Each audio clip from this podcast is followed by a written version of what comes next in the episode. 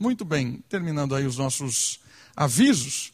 Hoje nós vamos estudar mais uma parábola na nossa série de mensagens das parábolas de Jesus. E hoje, queridos, eu gostaria que você abrisse a sua Bíblia lá no Evangelho de Mateus.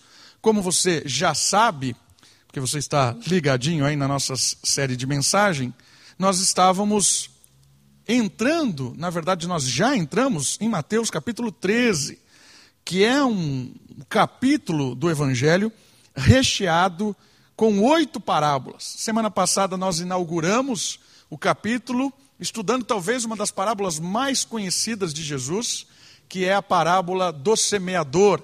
E aí nós colocamos também ali no nome o semeador e os tipos de solo. E aí nós percebemos que esse capítulo 13 com essas oito parábolas, são um desafio que Jesus lança para a compreensão do que é o reino de Deus. Nós definimos semana passada o reino de Deus e nós percebemos que é como é, esse capítulo é como uma lanterna.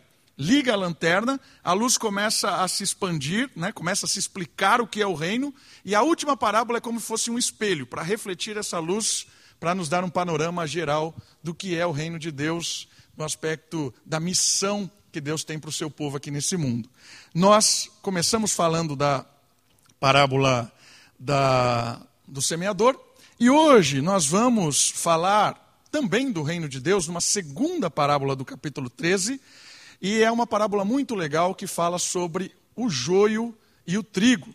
A parábola de hoje é o joio e o trigo. Está em Mateus capítulo 13, do 24 ao 30 Jesus conta essa parábola, e mais para frente um pouco, a partir do versículo 36, Jesus explica a parábola. Assim como ele fez na do semeador, aqui também ele explica. Então facilita muito né, o trabalho de entender a parábola. Porque muitas das parábolas que Jesus não explica, é muito, muito difícil as, as compreensões dela. Mas hoje nós temos de novo mais uma parábola que fala a respeito do joio e do trigo e é explicada por Cristo. A gente vai ler a parábola e também vai ler a explicação. Do que se trata? Vamos dar um panorama antes de ir para o texto bíblico. A parábola se trata de um dos assuntos mais interessantes e mais intrigantes do ser humano. A parábola trata sobre o mal e o bom. E é muito legal de perceber o que ele vai mostrar para nós na parábola, é que o mal e o bom, o que é mal e o que é bom, ou mal e bem, está tão entrelaçado nesse mundo que muitas vezes não dá para separar aos olhos humanos. E essa parábola vai nos apontar algumas questões sobre o que é bom e o que é mal, o que é bem e o que não é e é, vai nos ajudar a filtrar algumas coisas. Porque, não sei se você já percebeu, a maldade até é fácil de definir o que é mal. Né? Se uma pessoa está andando ali, uma pessoa que não tem muito recurso, vem um outro e rouba a bolsa dela e sai correndo. É um ato de maldade. Se você perguntar isso para um monte de gente, a pessoa vai dizer, é um ato de maldade. Okay? Está abusando da pessoa que não tem nada, já está tirando dela. Mas o ato de bondade sempre gera desconfiança. Não sei se você já percebeu isso. Se você descer ali e dar uma esmola para alguém, a princípio, nossa, que boa atitude. Mas será que é boa atitude? As pessoas podem duvidar. Por que, que esse cara está fazendo isso? Ele deve ter um interesse por trás. Será que ele não está querendo aparecer? Será que ele não está querendo subjugar esse cara? Será que ele não está. Certo? Pare e pense um pouquinho. Toda atitude aparentemente boa nesse mundo, ela é meio que controversa às vezes, porque pode gerar dúvida. Será que ele realmente tem a intenção de fazer o que é bom? Será que ele não está se promovendo com isso? Será? Será? Essa parábola vai nos mostrar o quanto isso é real na nossa vida. Porque houve ah, na história da humanidade um entrelaçar desse mal que Deus desperta agora para que a luz comece a brilhar novamente nessas trevas que o mal, de certa forma, tomou desse mundo. Então, a, a parábola hoje vai lidar com bem e mal, certo? Isso é muito legal. Então vamos lá, vamos ler a parábola, vamos ler a explicação e depois a gente vai caminhando em algumas, alguns pontos dessa parábola para a gente poder entender e aprender algumas coisas e aplicar para a nossa vida.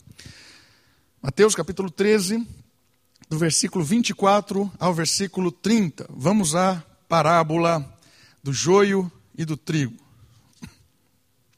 Jesus apresentou-lhes outra parábola, dizendo: O reino do céu é semelhante ao homem que semeou boa semente em seu campo. Mas, enquanto os homens dormiam, seu inimigo veio, semeou joio no meio do trigo e retirou-se. Assim, quando o trigo cresceu e começou a dar espigas, apareceu também o joio. Então, os servos do proprietário chegaram e disseram: Senhor, não semeaste boa semente em teu campo? De onde é que vem o joio? Ele lhe respondeu: Algum inimigo fez isso. E os servos lhe disseram: Queres então que o arranquemos? Mas ele disse: Não, para que, ao tirar o joio, não arranqueis com ele também o trigo. Deixai ambos crescerem juntos, até a colheita. Na época da colheita, direi aos que fazem a colheita: Ajuntai primeiro o joio e atai-o em feixes para queimá-lo. O trigo, porém, recolhei-o no celeiro. Eis a parábola. Vamos ao que Jesus explicou dessa parábola, a partir do versículo 36. Então, deixando a multidão, Jesus entrou em casa e aproximaram-se dele os discípulos, dizendo: Explica-nos a parábola do joio do campo. E ele respondendo disse: O que semeia a boa semente é o filho do homem. O campo é o mundo. A boa semente são os filhos do reino. O joio são os filhos do maligno. O inimigo que o semeou é o diabo. A colheita é o fim do mundo. E os que fazem a colheita são os anjos. Assim como o joio é colhido e queimado no fogo, assim será no fim do mundo. O filho do homem enviará seus anjos, e eles ajuntarão do seu reino tudo que serve de tropeço, e para os que praticam o mal, e os lançarão na fornalha de fogo. Ali haverá choro e ranger de dentes. Então os justos resplandecerão como o sol no reino de seu Pai. Quem tem ouvido, ouça. Olha que parábola interessante. Tanto a parábola em si como a sua explicação. Vamos entender um pouquinho mais. Eu separei uma, uma citação de um teólogo que eu achei muito legal quando ele está falando dessa parábola, nesse elemento que intriga sobre o mal e o bom, o bem e o, o, o bem e o mal. Os, o reino da luz e o reino das trevas. Esse é o contraste da parábola. Não sei se você percebeu, logo de cara ele fala sobre o reino de Deus. E o contraste é o reino das trevas. E olha só essa frase do Reynold Niebuhr. Os elementos criativos e destrutivos estão de tal maneira mesclados que a purificação imparcial do avanço moral do pecado não é tão fácil como querem os moralistas. Presta atenção de novo na, na, na, na frase. Os elementos criativos e destrutivos, aquilo que é bom, aquilo que é ruim nesse mundo, estão de tal maneira mesclados que a purificação imparcial, ou seja, você limpar de forma imparcial, tirar o que é mal, separar o que é bom, de forma imparcial, fazer isso com muita justiça, é, né, imparcial, do avanço moral do pecado, não é tão fácil como muitas vezes os moralistas querem. É, aqui moralista tem a ideia de fariseu, que são aqueles que arrotam a moralidade, arrotam a justiça, querem fazer o que é certo ah, de uma maneira, mas na verdade, muitas vezes que a gente já viu isso, né? quando a pessoa arrota muita moral, quando a pessoa põe uma pompa assim, de estar correto em absoluto em todas as coisas, querer fazer justiça pela sua própria mão, é realmente uma máscara. Muitas vezes a gente vê isso. E o que esse essa frase está nos desafiando a pensar, é que o que aconteceu com o mundo, com a entrada do pecado, com a entrada do mal, houve uma mescla tão grande que as situações elas ficam, às vezes, muito difíceis de se resolver. Né? E a parábola vai nos, nos ajudar a pensar a respeito do reino de Deus, o que é que Deus está fazendo com a inauguração do seu reino, trazendo a bondade, a, justi a justiça, clareando aquilo que o pecado escureceu, e contrapondo isso com aquilo que eu chamo de antirreino, ou que está chamado aqui do reino das trevas. Então a parábola tem esse desafio de, de, nos mostrar a funcionalidade do reino de Deus nesse mundo, trazendo luz de novo às situações de trevas. E qual é o nosso papel nesse mundo? Se não é de ser juiz nesse sentido, né, de julgar e, e, e eliminar o mal de uma vez por todas, não tem como fazer isso. Se não é esse o nosso papel, qual é o nosso papel como integrantes do reino de Deus? E qual é o nosso papel também na, na ação diante desse mal? Essa é a ideia da parábola. Então vamos lá, vamos pegar os elementos que essa parábola propõe e vamos aprender com eles. A primeira, o primeiro elemento que aparece na parábola é o campo, certo? Onde a semente é lançada. E olha lá, o slide vai nos ajudar.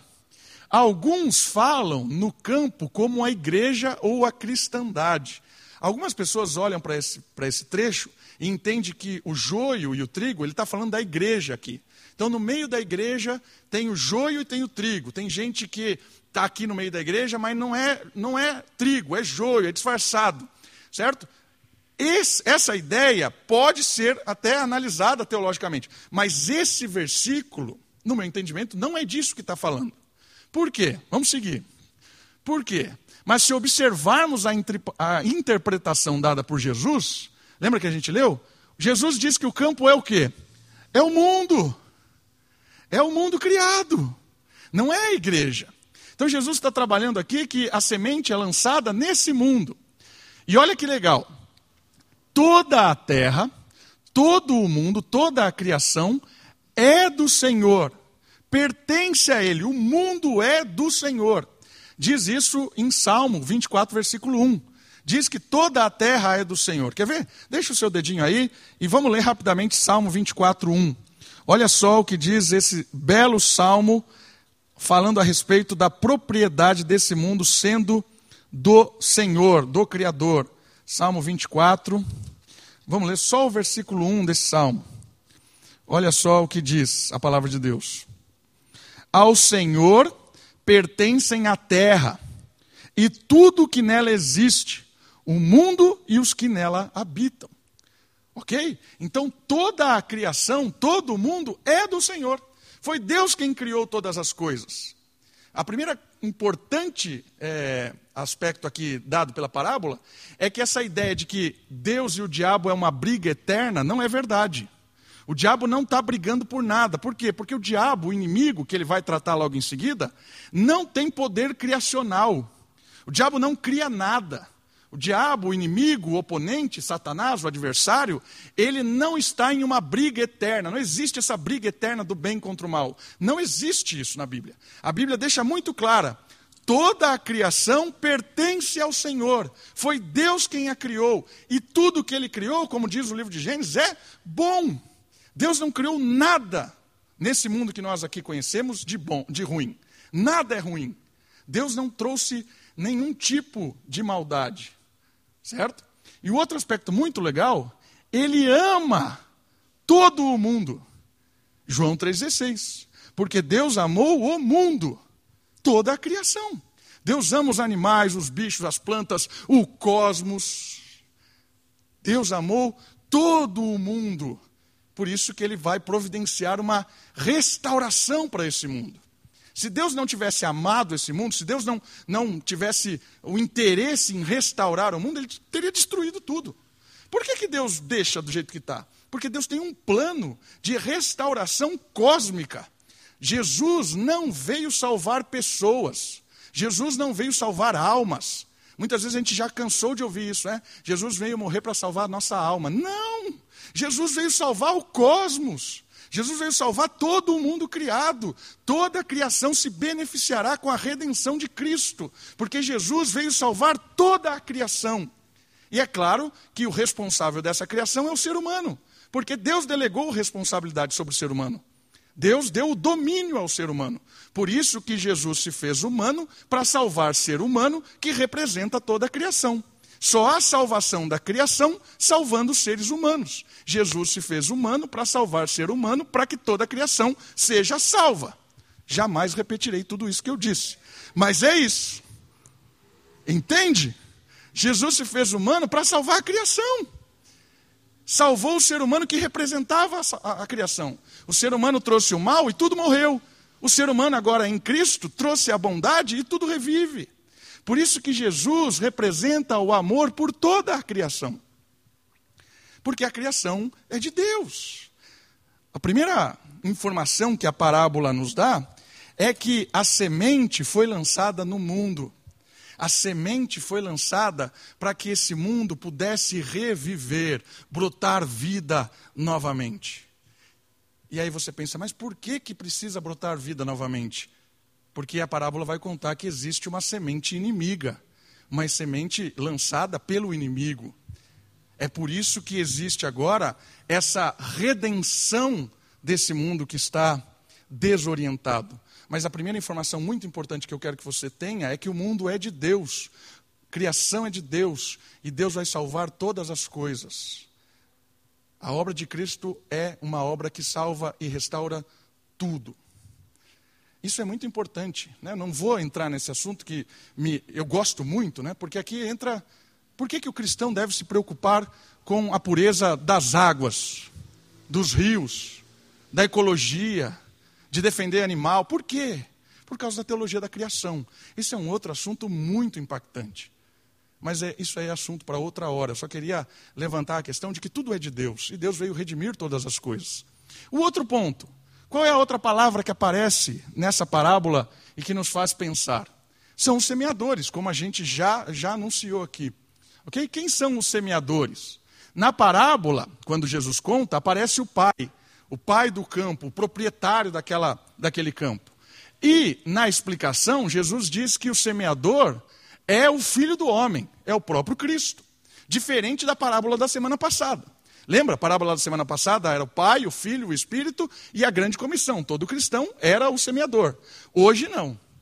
Na parábola de hoje, nesse lançar a semente boa que frutifica, a semente que dá vida, o semeador é Cristo, é o filho do homem. Então eles aparecem como os que semeiam em integridade, justiça, paz e pureza. Os que frutifica, frutificam são os filhos do reino. Então, o semeador, o pai, né, que aparece no começo aí do versículo 24, que está no início uh, da parábola, dizendo: O reino do céu é semelhante ao homem que semeou boa semente. Ou seja, tudo foi criado de uma forma a trazer justiça de novo. O semeador, né, Cristo aqui, ele veio jogar a palavra de vida, de justiça, de integridade, de amor, de pureza, de restauração. Se a gente pegar um paralelo né, com Adão, lá na criação inicial, Deus criou todas as coisas muito boas, justas, íntegras. Jesus, né, ele tem o papel do pai agora, no sentido de re, é, o papel desculpa, o papel dado pelo Pai, pelo Deus Pai, para restaurar aquilo que foi criado inicialmente bom. Então aqui é um paralelo muito legal. A criação foi feita toda boa, como nós dissemos, o pecado veio, foi semeado a morte, e aqui em Cristo há agora uma, um semear para a justiça inicial. Aquilo que o pecado estragou, Cristo veio agora lançar boa semente para restaurar aquilo que foi danificado no início. Então, aqui, o que Jesus está trazendo para que a gente pense um pouco, é que quando ele semeia, quando ele joga a palavra da verdade, e a gente vai falar aqui da semente, ele está fazendo brotar vida no meio das trevas. Porque quando o pecado entrou no mundo, só veio assim em causa. Só em causa. Pegue a história bíblica, leia a história bíblica. Se você quiser ficar triste, leia a história bíblica. Porque a história bíblica é triste. Porque o homem é atrás de, o ser humano, bobagem após bobagem. E aí sempre um Deus trazendo a esperança de redimir essas bobagens. Toda vez que o homem se coloca diante, de de, diante da maldade, o mundo se inunda de maldade. A primeira intervenção de Deus foi a arca. Né? Deus fez uma arca, Deus chamou uma família e purificou a terra pela água, porque chegou o limite de Deus. E depois sai da arca, começa de novo a rebeldia. Chegou no limite aonde? De uma torre, o símbolo da torre de Babel. A torre em Babel representava pessoas soberbas que queriam chegar e se sentar no trono de Deus. E Deus responde isso misturando a língua deles, confundindo. Então o ser humano sempre rebelde. E Deus sempre mostrando que ele tem um papel de redenção, ele tem uma boa semente a ser lançada. E a parábola mostra para nós que Cristo é a boa semente que veio para agora brotar a luz no meio das trevas. Sempre houve sombras dessa luz. Personagens bíblicos por toda a história bíblica que apontavam Cristo. Então você tem Josué, você tem Moisés, você tem Davi, você tem os profetas. Esses profetas, eles levantavam justiça em meio ao caos, mas as justiças deles eram parciais. Por quê? Porque eles apontavam para a justiça verdadeira do semeador que aparece hoje, que é o semeador, filho do homem, que veio agora jogar a justiça, a semente da justiça plena, da vida verdadeira. Jesus, ele lança sobre o campo sobre o mundo que está infectado pelo pecado, ele lança vida. E como é que essa semente elas brotam? E aí nós vamos falar daqui a pouco, né, do trigo e do joio. Quem é o outro semeador que o texto apresenta para nós? O outro semeador é chamado de diabo. E a palavra diabo, ela tem uma conotação de inimigo. Ela tem uma conotação de maligno, de adversário, a palavra pode significar inimigo da verdade. Segura Mateus e vamos comigo para João. Alguns evangelhos para frente, capítulo 8. Olha só o que diz o versículo 44, do outro semeador, que aparece na parábola. 8, 44.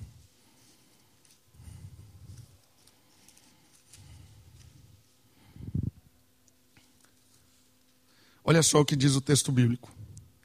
O vosso pai é o diabo, é o adversário, é o inimigo, e quereis satisfazer-lhes os desejos. Ele foi homicida desde o princípio. O que isso significa? Que desde o início do mundo, quando ele aparece, quando esse personagem aparece, o inimigo, ele já semeia a morte. Ele é homicida. Ele já semeia o oposto a Deus. Deus é amor e vida. Satanás, o inimigo, o diabo aqui, ele é homicida desde o começo. O plano dele é trazer morte. Ok? Ele é homicida desde o princípio. E não se firmou na verdade, ou seja, tudo que provém do diabo é mentira. Quando ele mente, fala do que lhe é próprio. Por quê? Pois ele é mentiroso e ele é o pai da mentira. Olha o contraste do segundo semeador. O segundo semeador, ele vem lançar, e desde o início ele lança sementes de morte, de oposição, ele lança sementes para induzir ao erro. E sabe o que é interessante de pensar um pouco mais sobre o semeador? É pensar como é que essas sementes estão brotando. É aquilo que a gente falou no começo. É, a gente vai responder essa pergunta porque fazem essa pergunta para Jesus. Mas a, começa a brotar os bons e os ruins na mesma terra, no mesmo mundo criado por Deus. A mentira começa a brotar nesse mundo, porque ela foi semeada desde o início. Então nós temos um mundo repleto também de maldade. Por causa da desobediência de Adão, houve uma permissão né, do inimigo entrar, do inimigo poder jogar sementes nesse mundo. Então, nós temos aqui na parábola um contraste de dois semeadores: o semeador que é Cristo, que veio trazer a vida a um mundo que está em trevas, um que veio trazer a vida a um mundo que está morrendo, em decomposição em todos os, os, sentidos. A morte reina em todos os aspectos, não é só o ser humano que morre. E nós temos aquele que veio trazer a morte, que é o próprio diabo, que desde o início é homicida e ele é o pai da mentira, porque o causador de toda a morte sempre é a mentira. É? Sempre é a mentira. A mentira, já, já percebeu que a mentira ela é, ela é o causador de toda a morte? É? Você começa mentindo um pouquinho, mas sempre para você segurar a mentira, você tem que inventar uma mentira maior, uma mentira maior, uma mentira maior. A hora que você vê aonde a mentira foi, ela já matou muita gente. O pai da mentira é o opositor. é o próprio diabo. Parábola mostra para nós quem são os semeadores. E aí, nós agora entramos numa outra parte da parábola, porque ele fala dos resultados. E aqui eu acho que tem coisas bem práticas para nós, quando a gente percebeu o panorama. Os resultados são duas sementes. A primeira é chamada ali no texto bíblico, na parábola, de joio. E o que é esse joio? Ele é semeado entre os bons. Está no comecinho do versículo, no comecinho da parábola. É semeado no meio do que é bom. Esse joio é uma erva daninha, sem valor comercial. Aqui explicando o joio no sentido literal. O joio é uma praga. É algo que nasce no meio lá do trigo e que não tem valor nenhum, ele apenas é uma praga. Ok? E aqui tentei pegar um joio, isso é um joio, bem parecido com o trigo, que não se diferencia até que seja brotado. A diferença só vai acontecer claramente quando brotar a final. Porque aí você vai lá, pega o joio e amassa ele, ele dissolve. O trigo é consistente, o joio não, o joio ele é falso. Só que quando ele, só quando ele brota, quando ele está crescendo, é impossível você tirá-lo. Por isso que Jesus diz assim: se você tirar o joio, tentar tirar ele enquanto ele está crescendo, é capaz que você tire trigo junto. Ok? Então, o joio é algo que é uma praga, que se não diferencia, é como uma, um milho selvagem. Eu estava dando uma estudada sobre isso na, no, no Império Romano, uma coisa muito legal: o Império Romano criou uma lei para proteger as plantações de trigo porque existia muita vingança naquele tempo, e a pessoa ia lá e lançava sementes de praga no meio da plantação de trigo. E durante a noite, essa parábola era bem real. E aí parte da, da plantação do cara perdia. Por quê? Porque estava cheio de praga, de joio. E anos e anos para recuperar aquela terra. E aí criaram uma lei dizendo que não poderia fazer isso, se fosse pego e, e tinha tanto tipo de punição, porque era uma, uma prática de vingança jogar, semear coisas, semear pragas né, no meio daquilo que era bom. Okay? Então, a parábola fazia sentido naquele contexto até. Carrega a ideia, e aqui é o que eu quero que você perceba. O joio carrega a ideia de oposição pela imitação. Ok? O diabo, ele é inimigo e os seus filhos são inimigos, não é porque ele inventou algo, não é porque ele criou algo, mas ele distorce o que é criado, distorce o que é bom, ao ponto de deixar o que é preto cinza e o que é branco cinza. Aí você se perde. É preto ou é branco? É branco ou é preto? Não, é cinza. A oposição é feita pela imitação. E olha só agora: a sabedoria é carnal. A palavra sabedoria está ali. É uma sabedoria. Nossa, como essa pessoa é sábia. Mas ela é uma, é uma sabedoria carnal, porque é uma sabedoria que faz viver a vida de uma forma meio que. Opa, esse cara está se dando bem, mas o que ele está fazendo é meio esquisito, né? Parece meio injusto, parece meio soberbo.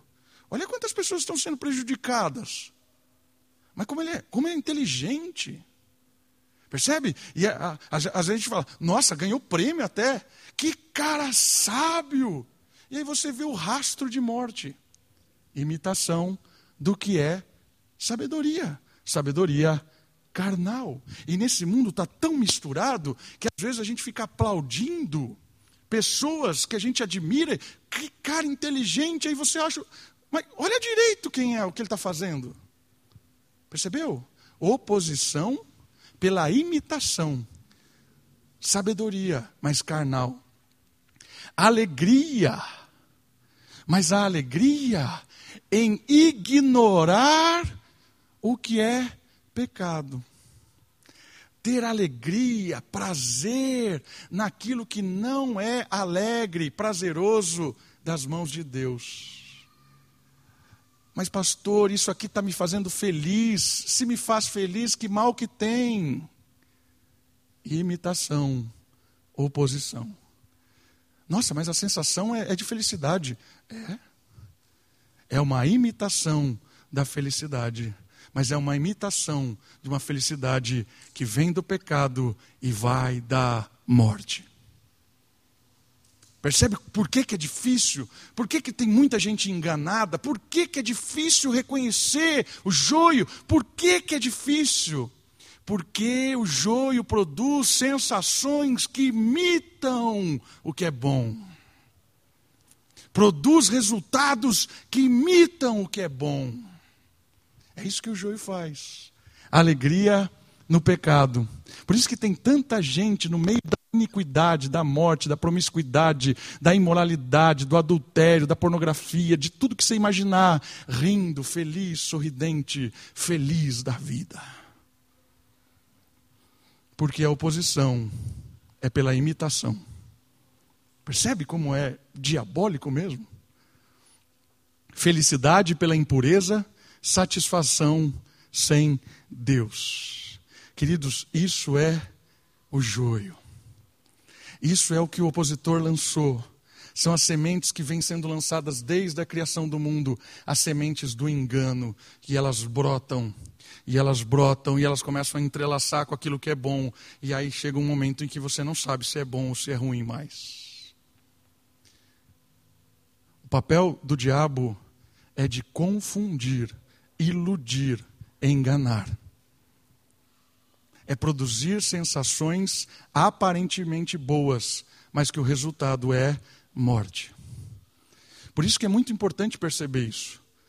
Paulo trabalha com essa questão quando ele fala que um dos inimigos do cristão é o diabo, é o mundo, é a própria carne.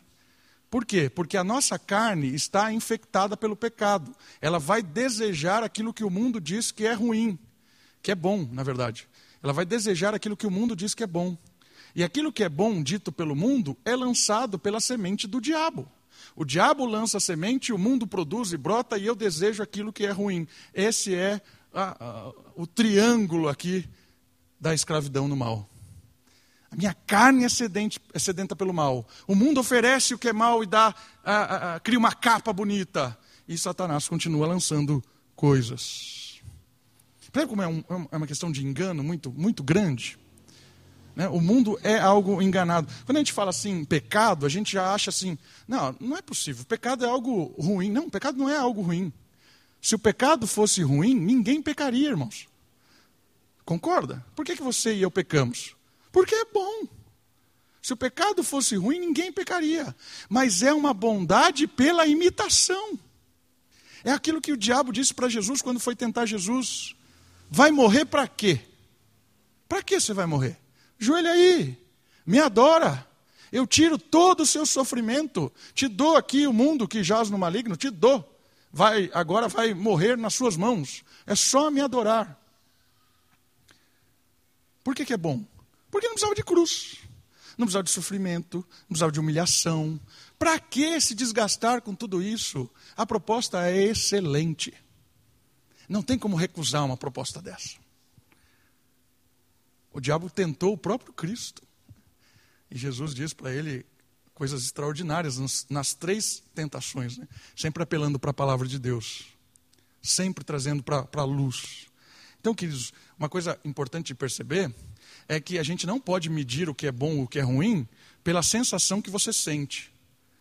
Não é porque tá, você está feliz que é de Deus. Não é porque está dando certo que é de Deus. Não é porque está gostoso que é de Deus. Não é por, isso aí é maquiavélico. Né? O que é maquiavélico? Maquiavélico é que a finalidade justifica o meio. É quando aquilo que você deseja acontece, então o que você fez é bom. Isso é Maquiavel, não é de Deus. Né? Vou dar um exemplo disso. Ah, eu tenho interesse em ter esse copo de água. É um sonho que eu tenho, ter o um copo de água. Para pegar o copo de água, eu não comprei, fui lá e dei uma. Aqui, pus no bolso, dei um migué e saí. Saí de lá com um copo de água e me delicio. Fim concluído. Desejo antecipado ter o copo de água. Ação, êxito. Conclusão, me satisfaço com o copo de água agora. Maquiavel vai dizer: isso é bom. Os fins justificam os meios. É isso que Maquiavel disse. A finalidade inicial justifica o que você fez. Entende? Isso não é de Deus. Ainda que eu me deleite com a água aqui, nossa, está matando a minha sede. Que delícia! O meio que eu cheguei nisso aqui não torna o benefício algo justo. O mundo diz que sim, mas Deus diz que não. Percebe? Então, a gente não pode, como crente, medir a, a, a ação de Deus, a bondade de Deus, a justiça de Deus, pelos fins que produziram. Os fins podem ser, na maioria das vezes, enganosos. Não é porque, às vezes, nós né, abrimos um negócio, por exemplo, e o negócio não vai para frente, não é porque Deus não abençoou. Talvez a bênção de Deus era que o seu negócio não fosse para frente. Foi a melhor maneira que Deus te abençoou, que aquilo falisse.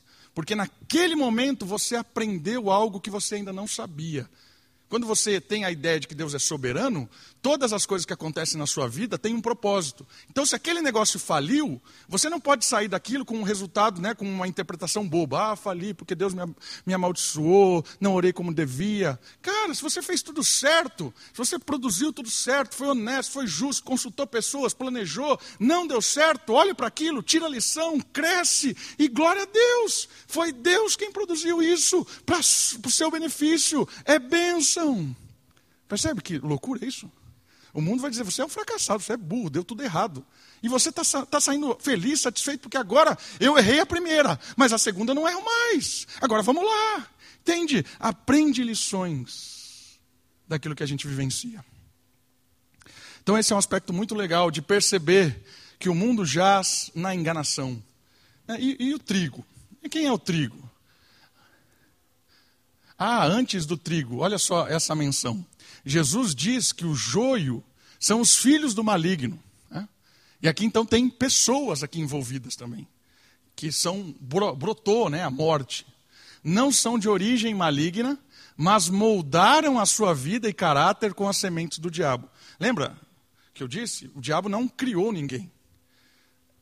O que aconteceu é que a semente brotou em muitas pessoas que foram moldadas pelo caráter da oposição, do que é diabólico. O joio está entrelaçado ao trigo de uma forma que não é qualquer luz jogada sobre ele que é possível de perceber este enlace. O que eu quero dizer com isso? Muitas vezes, depende a luz que você joga numa situação, você não tem exatidão do que está acontecendo. E a luz que eu digo é o seu olhar. Né? Depende do ângulo que você está vendo, você não está vendo toda a dimensão do que está acontecendo. Por isso que algumas interpretações que a gente dá são interpretações equivocadas. Então eu estou olhando aqui uma situação e estou achando extremamente mal, ruim. Vamos tirar, vamos expulsar, vamos sair daqui. Mas eu não estou tendo a luz, realmente, eu não estou jogando a luz em todo o aspecto. Por isso que Jesus está dizendo, peraí, calma, vamos, vai com calma nessa situação. Exemplo disso, talvez né, quando você era pequeno foi tomar lá vacina no braço ou no bumbum, e aí você está falando assim: meu pai e minha mãe são malucos, por que, que eles vão enfiar uma agulha dessa em mim? Né? Por quê? O meu olhar daquela situação como criança, aquilo é mal. Mas o olhar maior da situação tem um propósito mais específico. Eu estou enxergando algo. Se eu chuto aquilo naquele momento, eu estou sendo insano, porque o propósito é muito maior. Um outro exemplo disso aula de matemática. Né? Por que, que os meus pais me obrigavam a ter aula de matemática? Aprender Bhaskara, que coisa inútil. Né? Aquilo era a minha mentalidade. Por quê? Porque a gente não entende as coisas na, na formação. Imagina, você como pai ou como é, avô responsável por alguém, tira o seu filho da escola porque ele está sofrendo lá. Ah, pai, mãe, não aguento mais. Estou sofrendo com literatura, com gramática. Isso é dor, é morte. Ah, né? Adolescentes fazem esse tipo de drama, né? Ah, se eu vou morrer, aquela professora é má. Por que, você insiste em vai mandar? Você é mau, né? Ouve seu filho, tire da escola. Hum? Por que você não faz isso? Porque você tem uma visão maior do que ele. Você está vendo aquela situação maior. É isso. Muitas vezes a gente está vendo uma situação que a gente já quer dar um chute, né? Ah, isso aqui. Não, calma. Vamos ver, vamos esperar, vamos deixar a vida, deixa, deixa rolar aí. Deixa acontecer, deixa brotar, para que a gente possa talvez perceber o joio no meio do trigo. Okay? Então, isso aqui é muito legal. Às vezes a gente quer tirar o, o, o joio a qualquer custo. Espera, calma, avalie a situação. O outro lado também é verdade, que a gente vai entrar agora no trigo. Às vezes a gente quer tirar o trigo do meio do joio. E aí, tirar o trigo do meio do joio também é morte. Porque Jesus disse que está lançando a, a, o reino para quê? A missão do reino é abrir os olhos do joio. Então, o outro lado também, né, a gente quer expulsar às vezes o joio, quer tirar a maldade, e a gente tem medo de ir para o meio da maldade. Jesus não disse que nos tiraria do mal, do mundo. Jesus nos disse que nos livraria do mal e não tirar dessas situações. E aí eu trago um novo exemplo do, dos filhos, né? Uma vez no acampamento, uma mãe ficou indignada porque no quarto dela tinha, no quarto do filho dela, né, tinha seis anos, tinham muitas crianças que não eram de igreja. Ficou indignada, ligou para mim brigando. Como pode? As crianças ficam brigando na, filha, na frente do meu filho, falam palavrão, não sei o quê. Eu quase falei para ela assim: seu filho vive aonde? Que mundo?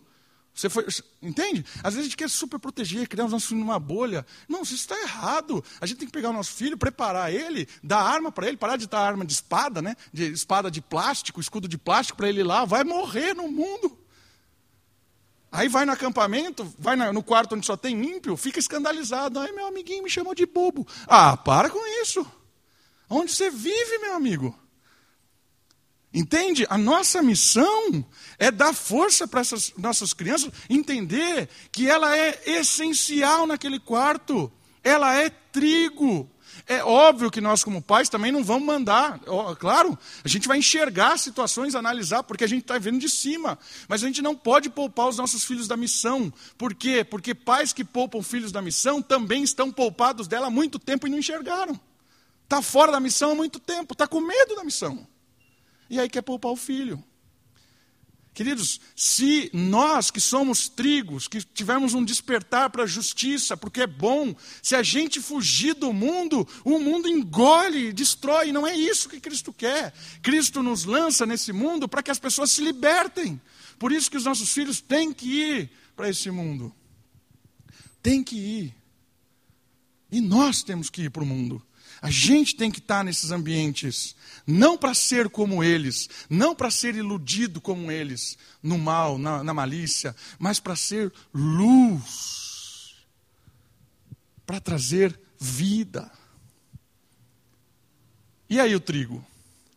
o trigo mais imponente. Né? O trigo, a parábola chama de boa semente, filhos do reino, tem envolvido com pessoas é o produto da palavra recebida, entendida e obedecida. Esse é o propósito do Redentor ao semear seus remidos neste mundo de pecado e miséria. Percebeu? Por que é que Jesus veio jogar brotos, né, sementes, nesse mundo que está é, imerso na semente do joio, do maligno? Por que, que Jesus veio jogar semente nesse mundo? Por quê? Por causa disso por causa da miséria e do pecado, para que essas sementes produzam fruto para a glória eterna e prazer por vidas transformadas. Queridos, a nossa missão como pessoas que foram despertas pelo reino, pessoas que foram filhos do reino, foram entenderam a mensagem do evangelho, entenderam que Cristo morreu pelos nossos pecados, receberam o espírito, nós fomos empoderados pelo espírito, conforme diz Atos capítulo 1. Nós temos o poder do espírito para ir para este mundo, para tirar esse mundo, para dar uma nova direção das injustiças, da maldade, da impiedade. Nós não podemos fugir disso. Se a igreja se omite, se o cidadão do reino se omite, limite, a escuridão é cada vez maior e as pessoas continuam lá em trevas. Mas Cristo nos chamou para que a gente chegue no meio das trevas com a luz, não a nossa própria luz, mas é a luz de Cristo que brilha em nós e reflete. Como diz o apóstolo Paulo lá em Coríntios, né, como que por espelho nós contemplamos a glória de Deus, e como por espelho a glória de Deus reflete em nós e ilumina o mundo de trevas. Percebeu a nossa missão, queridos? Por isso que é tão importante nós nos envolvermos com o mundo, nós estarmos neste mundo como refletores que refletem, como espelhos, melhor do que refletor, como espelhos da glória de Cristo. Essa é a nossa missão, é essa a nossa, a nossa, a nossa, o nosso chamado. Como isso funciona, pastor? Funciona na dinâmica do dia a dia.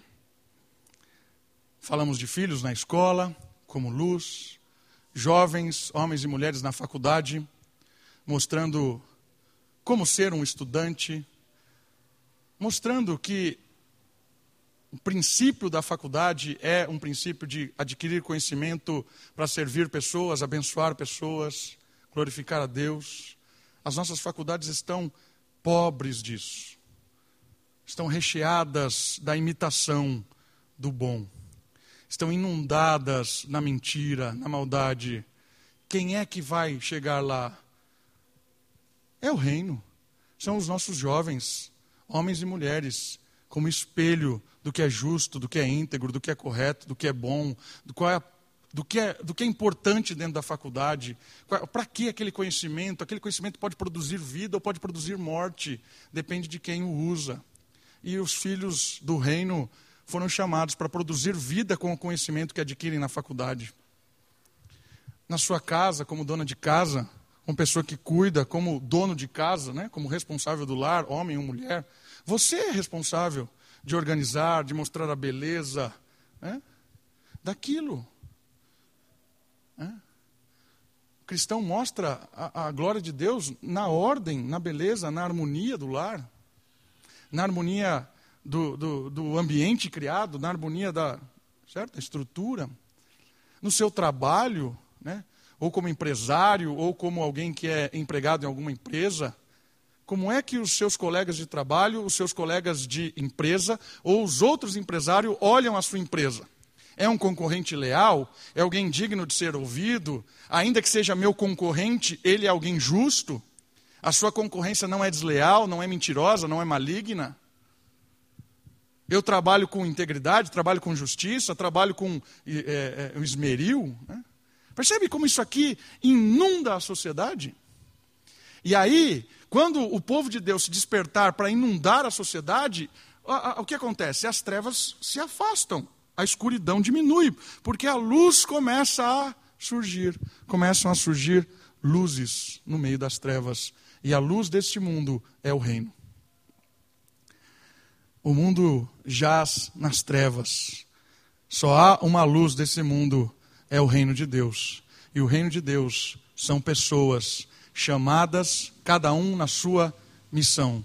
Dentro de casa, no trabalho, no estudo, no cinema, na viagem, no acampamento, onde você for, você é espelho da luz do reino. Essa é a missão, como trigo. Por isso que a gente não pode fugir do mundo. Não pode fugir do mundo. Não pode. Ah, vamos fechar, vamos criar uma comunidade de crente. É fazer um condomínio de crente. Deve ter isso, né? porque as pessoas têm umas ideias. Fazer um condomínio gospel, né? que só vai morar cidadão, fazer, um, fazer uma triagem para entrar. Cara, isso é morte. É morte, né? é, é aquilo, é, é ilusão. Por que não? A gente tem que ir no meio da bagunça mesmo. É lá que a gente tem que morar. Seus vizinhos são péssimos?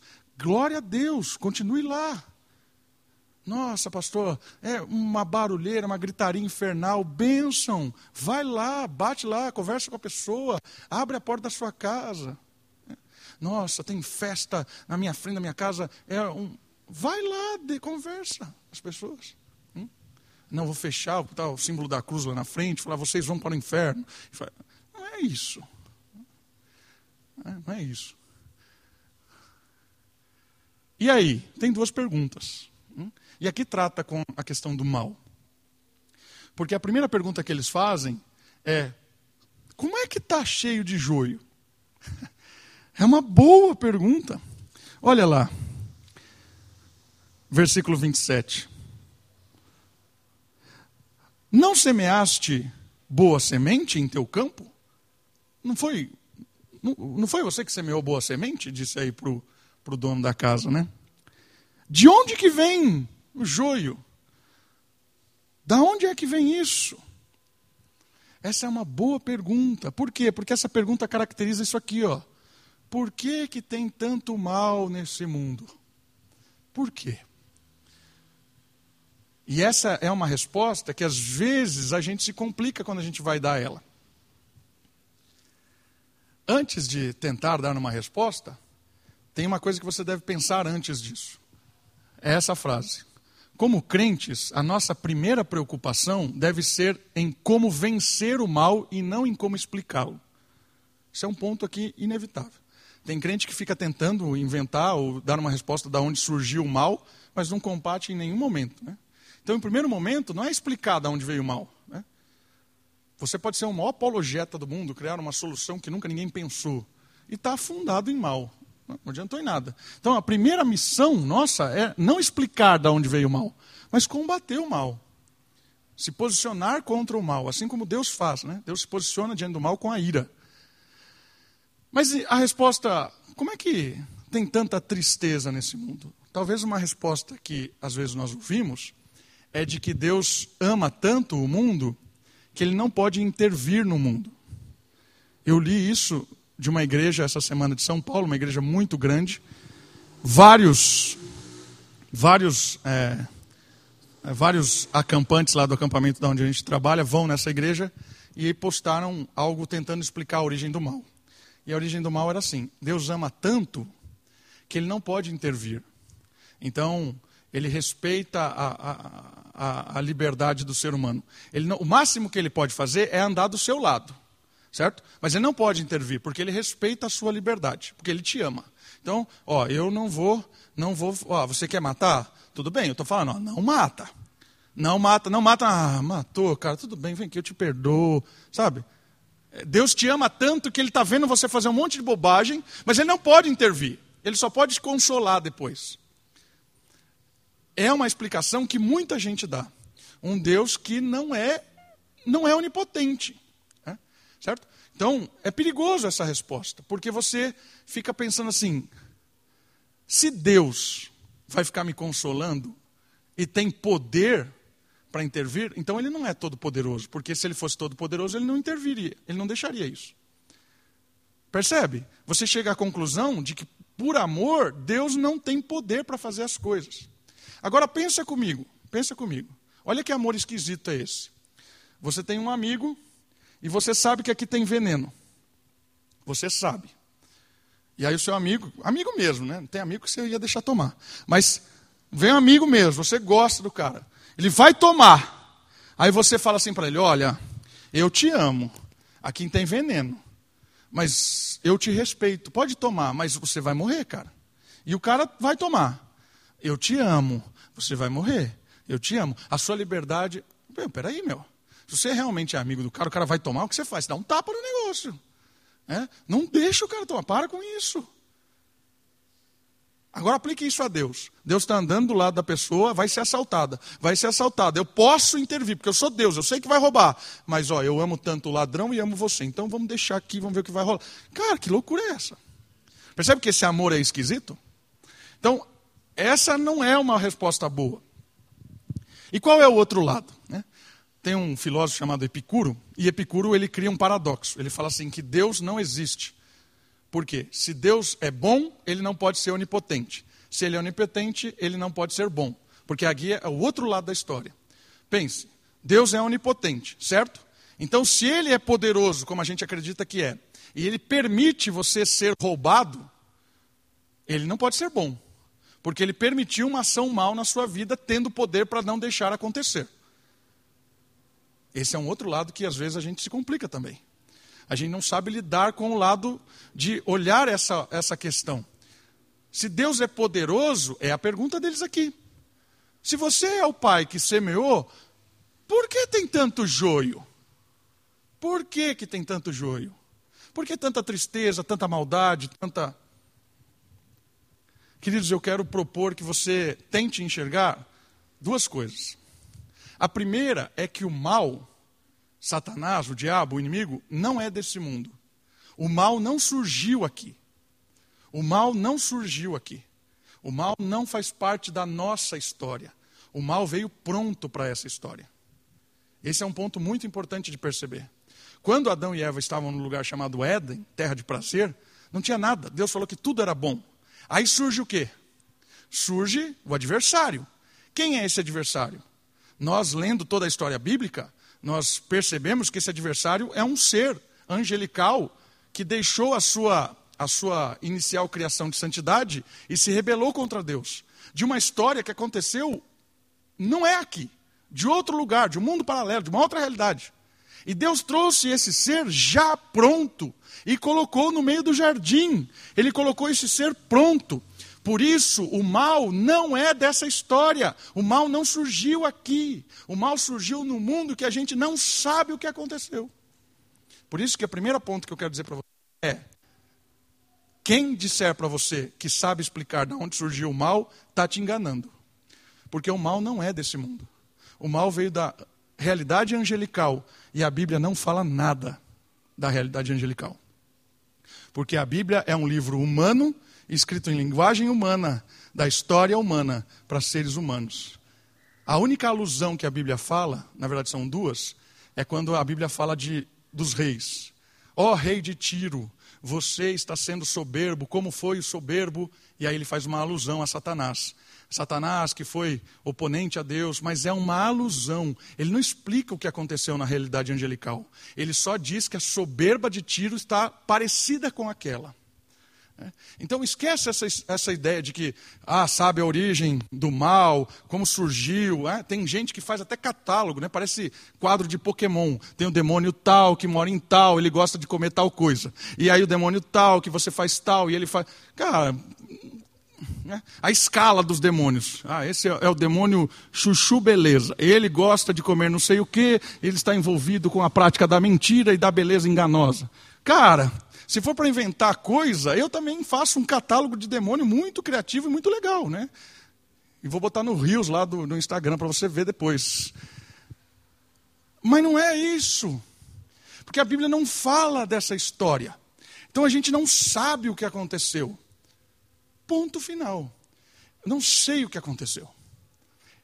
Não sei, não é porque eu sou ignorante, eu estou ignorando. Eu não sei porque quem criou essa história não contou. Quando aconteceu essa história, não está contada aqui. Esse é um primeiro ponto. O mal veio de um mundo que a gente não conhece, que é o mundo angelical. Ponto um. Outro ponto importante. O mal, ele foi espalhado aqui de uma forma a opor-se ao que é bom. Então é como se ele fosse um buraco na cerca. Imagina uma cerca, um buraco na cerca. O que, que é o buraco na cerca? É a falta da cerca. Sem a cerca, o buraco existe? Não. Você precisa da cerca para que tenha o buraco, certo? Fez sentido? O mal é isso. O mal no nosso mundo é uma oposição a tudo que é bom. Por isso que o mal foi semeado em terra boa. Por isso que o mal é uma imitação do que é bom. Porque o mal não existe por si só. O mal é a, o buraco na cerca. O mal é o contrário do que é justo, o mal é o contrário do que é verdadeiro, o mal é contrário do que é vida, é morte. O mal sempre é o oposto do que é Deus. Por isso que diabo, Satanás, significa isso: opositor, o lado oposto, o antirreino. O mal se espalhou aqui nesse mundo, desde lá do, do pai, né, da, Satanás, que a Bíblia diz lá, o pai de vocês é homicida desde o princípio, se espalhou como opositor em todas as esferas. Então, o mal está na educação dos filhos, o bom e o mal. Às vezes fica difícil de saber o que é bom e mal no relacionamento, no namoro, no casamento, no trabalho. É difícil porque entrelaçou. E o reino vem com a finalidade de começar a jogar luz para que o mal comece a diminuir o seu impacto. Comece a diminuir o seu impacto. Então, tentando responder essa pergunta, duas questões. O mal não é daqui, o mal se alastrou como oposição ao bem. E a outra questão? Ah, uma outra coisa que eu esqueci de, de, de, de mencionar. O mal faz parte do plano de Deus. Aqui é um negócio interessante. Por quê? Porque quem trouxe o mal, quem trouxe o opositor e colocou no meio do jardim, foi Deus. Deus colocou Satanás lá. O mal veio pronto, mas foi Deus quem colocou lá. Então, olha só isso aqui. Deus usa o mal de uma forma que a gente não consegue perceber. Porque o mal já veio de uma outra história que Deus está conduzindo. Trouxe o mal para cá. Deus está costurando algumas histórias que Ele está produzindo com esse mal. Porque Ele tem poder para fazer isso. talvez no final dessa colcha de retalhos, a gente enxergue a colcha, cujo mal foi usado para emendar vários retalhos. Então, o mal faz parte do plano de Deus. Hoje a gente não enxerga o mal como algo na, na, no plano de Deus, mas talvez um dia a gente enxergue. Dois textos bíblicos mostram isso muito legal. O primeiro é de José. José sofreu o que ele sofreu de uma forma tremenda. Foi escravizado, foi vendido, foi acusado de estupro, tudo. No final, os irmãos dele quiseram dar um golpe nele ainda, ficaram com medo. Né? E aí o, o José fala assim: tudo que vocês fizeram de mal, Deus tornou bem. Muita gente interpreta que, que esse texto, né, os irmãos foram fazendo mal e Deus veio transformando em bem o mal. Não é isso que o texto está dizendo. O texto está dizendo assim: todo o mal que vocês fizeram, esse mal é o bem de Deus. Olha que loucura. Por quê? Porque toda a história que esse cara sofreu, ele chegou pronto para produzir salvação de todo o povo de Israel e do Egito. O mal que aparentemente era mal foi a capacitação de um indivíduo para ser o salvador do mundo antigo. Por isso que ele diz assim: o mal que vocês intentaram contra mim é o bem de Deus. Olha que doideira! É um Deus que enxerga acima a ideia da, da vacina na criança, né? A ideia da vacina, a ideia da matemática. Então a gente não sabe o que está acontecendo. A gente tem que confiar em Deus, se posicionar contra o mal e confiar que Deus está usando essa história, ainda que muito triste muitas vezes, para algo extraordinário e muitas vezes maior. Muitas vezes maior do que a gente pode imaginar. É aquilo que Paulo fala em Coríntios. A mente não tem como imaginar tudo isso. E o outro ponto. Nossa, irmão, já falei demais. Eu me empolgo. Né? Querem que arranquemos? Queres que nós arranquemos? Eles falam isso. Vamos lá, a gente arranca do meio lá. E a resposta do, do, do, pai aqui, né, do agricultor, é meio estranha, né? Porque qualquer agricultor vai falar, claro, quero que vocês limpem, né? Vamos tirar isso, senão a gente vai perder. Mas a resposta do, do agricultor aqui, do semeador, de Jesus, é: não, não quero não. Enquanto eles crescem, destruir um pode significar destruir o outro. Existirá o tempo adequado. Então deixa. Combata o mal, seja sábio, cuidado para você não chutar aquilo que parece mal né? Cuidado. Cuidado para você não achar que é bom, se associar completamente, fique com o pé atrás. Percebeu? Não é só o mal que engana, o bom também engana. Porque às vezes você acha que tudo aquilo é bom, mas você está cego.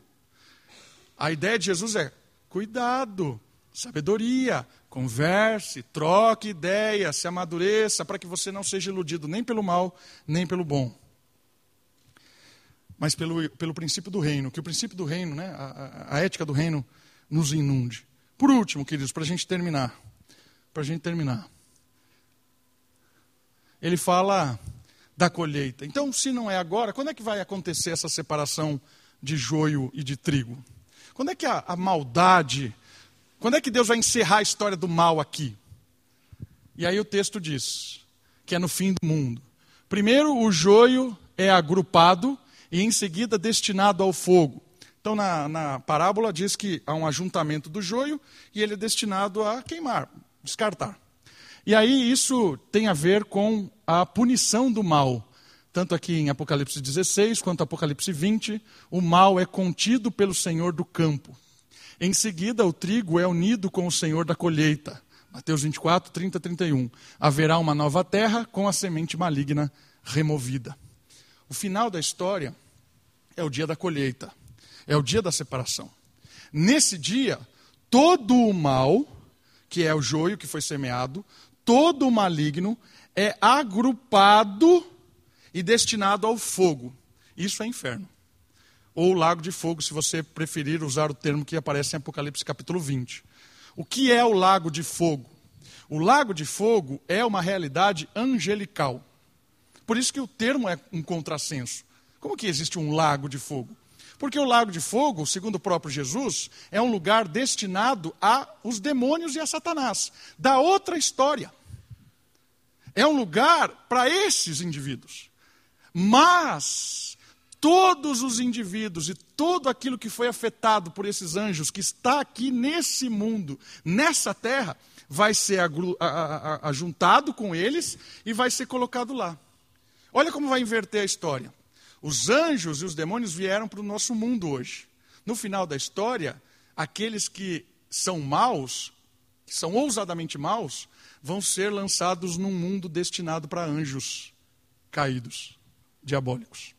Então, o ser humano que é joio, que está afrontosamente contra Deus, ele vai ser jogado numa realidade angelical chamada Lago de Fogo.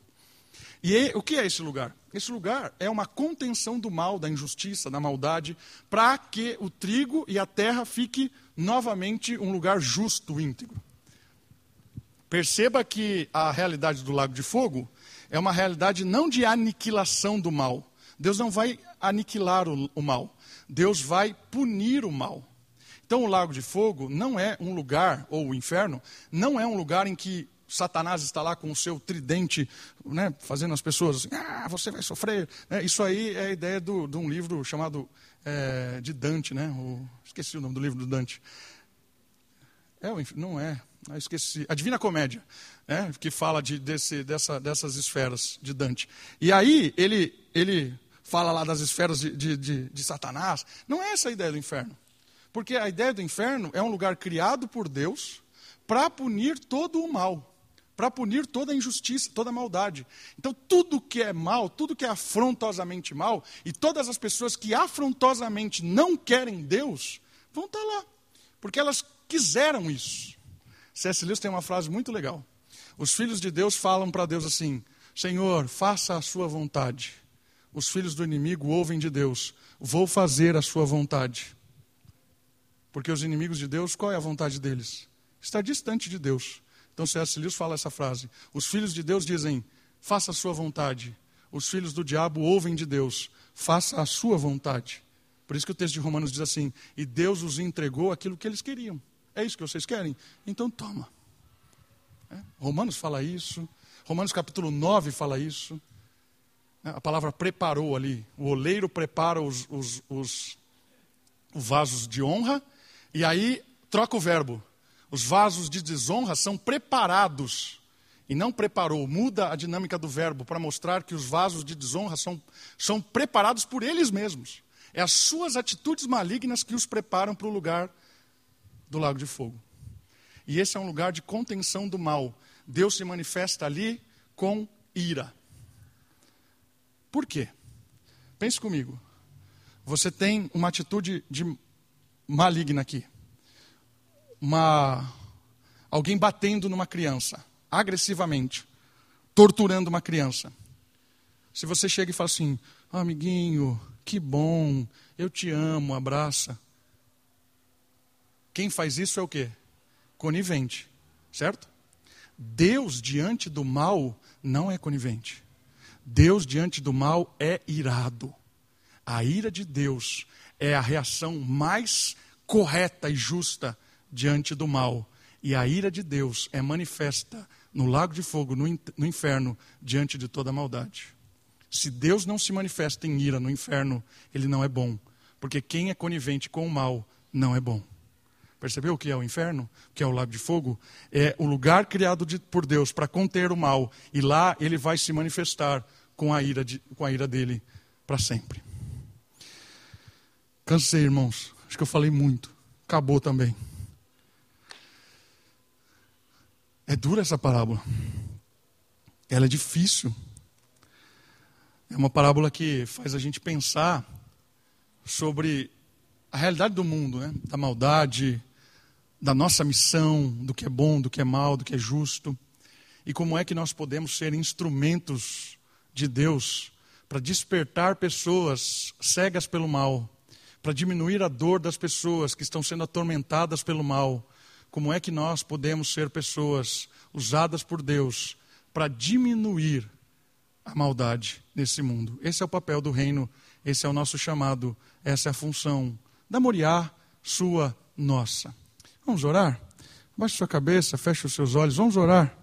Vamos orar para que o Senhor nos use para que esse mundo se desperte e mais pessoas sejam brotadas pela semente do Evangelho, mais pessoas se despertem e sejam desvinculadas da mão do inimigo. Pai querido, tenha misericórdia de nós, ó oh Deus. Nossa, nossa semana é tão corrida, nós lidamos com muitas coisas. O Senhor conhece a dinâmica de cada um aqui, o seu trabalho, suas lutas, as suas dificuldades, os seus dilemas. Eu peço que o Senhor ajude a cada um, cada criança que essa semana lidará com as suas dificuldades, cada jovem, adolescente, que o Senhor traga luminosidade ao seu coração, à sua mente, para poder discernir o que é bom, o que é justo, para poder lidar com as artimanhas do inimigo, Deus. Cuida dos casais, que possam ser casais tementes ao Senhor, íntegros, que possam amar um ao outro porque amam ao Senhor. E ajude, ó Pai, os casais a viverem nessa vida próximas do Senhor e desfrutando do que realmente é agradável. Cuida, Senhor, também dos idosos. Abençoe, ó Pai, os que estão enfermos. Abençoe aqueles que moram só, solteiros, divorciados. Cada um na sua luta, no seu dilema, nas suas histórias. Cuida, ó Pai, para que nós não sejamos omissos na missão que o Senhor nos chamou para também sermos usados pelo Senhor para diminuir a dor deste mundo. Deus, cuida de nós, nos livra do mal, como assim o Senhor orou, para que a gente possa servir ao Senhor com alegria. Oramos, cuida de nós, no nome santo de Jesus. Amém.